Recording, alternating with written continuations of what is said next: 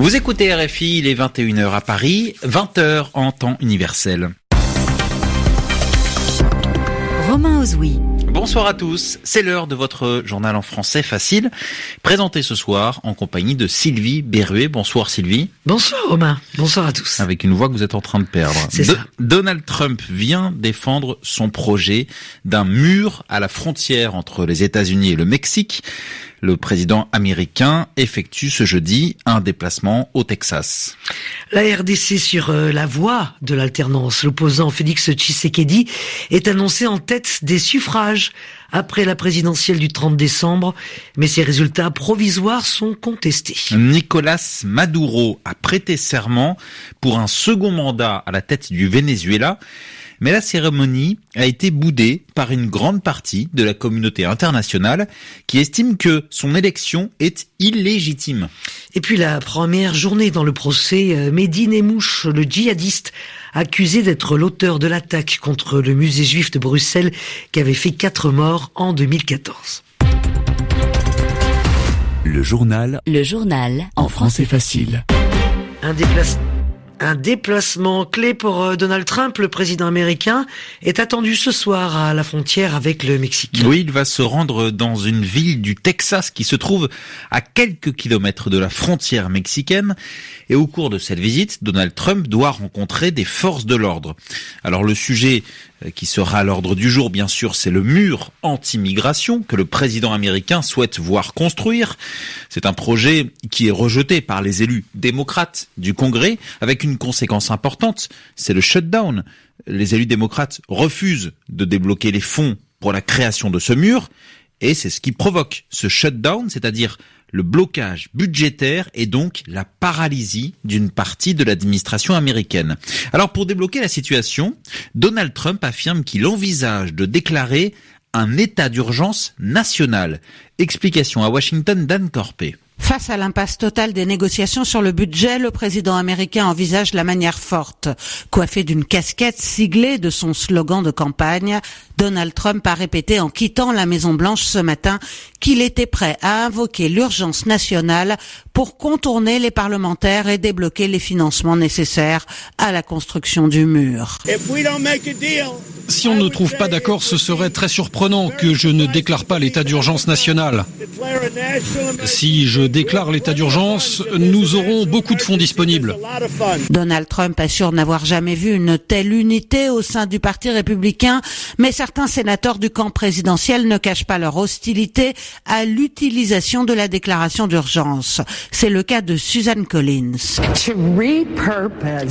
Réaffecter 5 ou même presque 6 milliards de dollars du département de la défense qui sont utiles pour assurer nos besoins de défense et les utiliser pour construire un mur à la frontière. Et ce, sans l'autorisation du Congrès, ne correspond pas à ma vision de l'état d'urgence.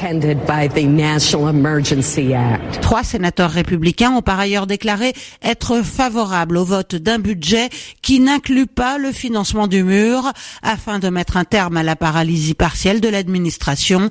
Si le shutdown se poursuit, il atteindra samedi une durée record.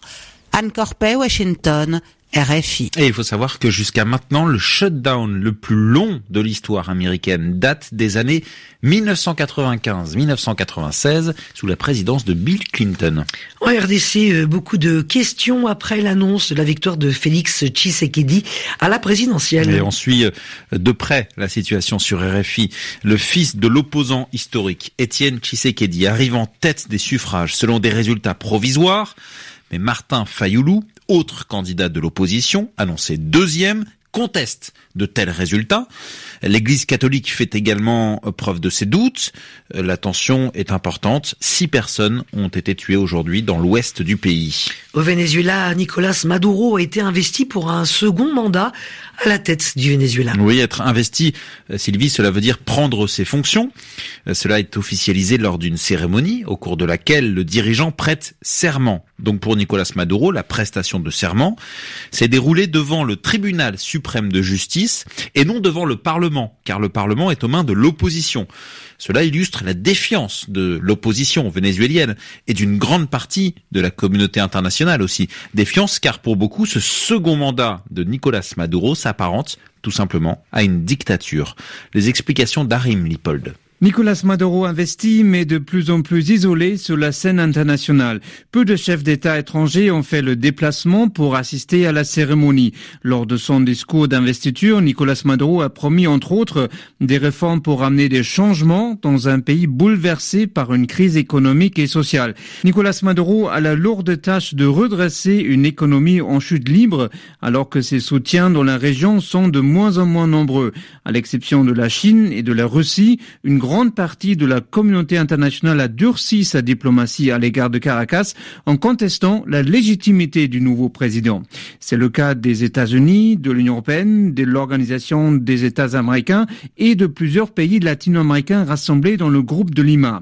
Washington et Bruxelles ont décidé d'accompagner l'investiture de Nicolas Maduro en mettant en place de nouvelles sanctions contre le président et ses proches.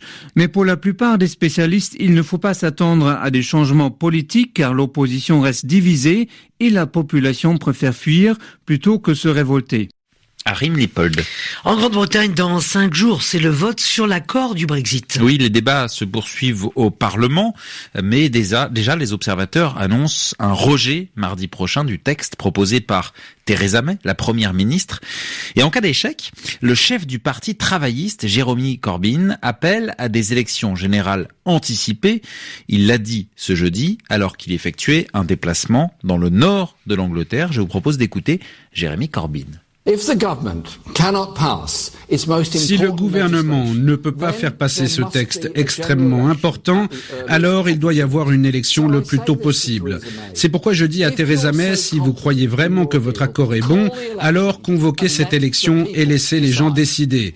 Dans le cas contraire, les travaillistes déposeront une motion de censure contre le gouvernement au moment où nous jugeons qu'elle a les meilleures chances de succès. Il est clair que le Parti travailliste n'a pas assez de députés au Parlement pour remporter seul un vote de confiance. D'autres députés devraient voter avec nous pour sortir de l'impasse. Cette paralysie ne peut pas continuer. Si on ne peut pas obtenir d'élection générale, alors nous garderons toutes les options sur la table, y compris l'option d'une campagne en vue d'un nouveau vote. Mais une élection doit être la priorité. C'est non seulement l'option la plus pratique, mais aussi l'option la plus démocratique.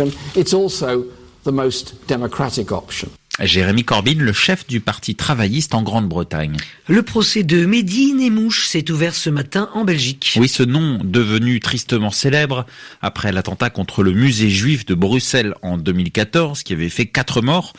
Mehdi Nemouche est le tireur présumé et s'il est reconnu coupable, il risque la réclusion à perpétuité, c'est-à-dire la prison à vie. Compte rendu de cette première journée d'audience avec Franck Alexandre à Bruxelles.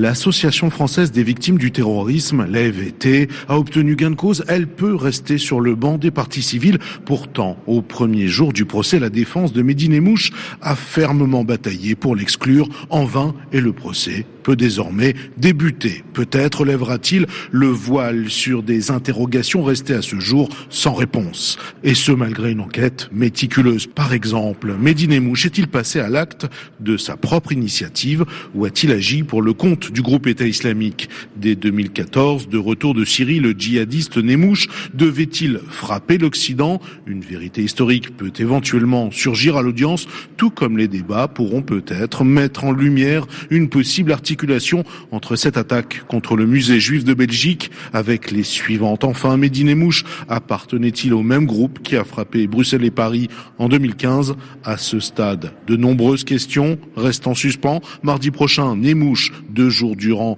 sera sur le grill de la cour d'assises. Peut-être fera-t-il des révélations par la voix de ses avocats. Il s'est en tout cas engagé à dire sa vérité. Franck Alexandre, Bruxelles, RFI. Et le procès doit se terminer le 1er mars. Et puis, jamais en France, une pétition en ligne n'avait recueilli autant de signatures. Le seuil des 2 millions de soutiens a été franchi ce jeudi pour la pétition en faveur d'un recours contre l'État pour inaction climatique.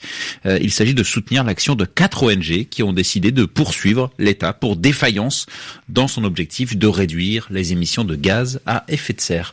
Ainsi s'achève ce journal en français facile. Merci Sylvie Bervé. Merci à vous. Et merci à Nicolas Benita à la réalisation de ce journal.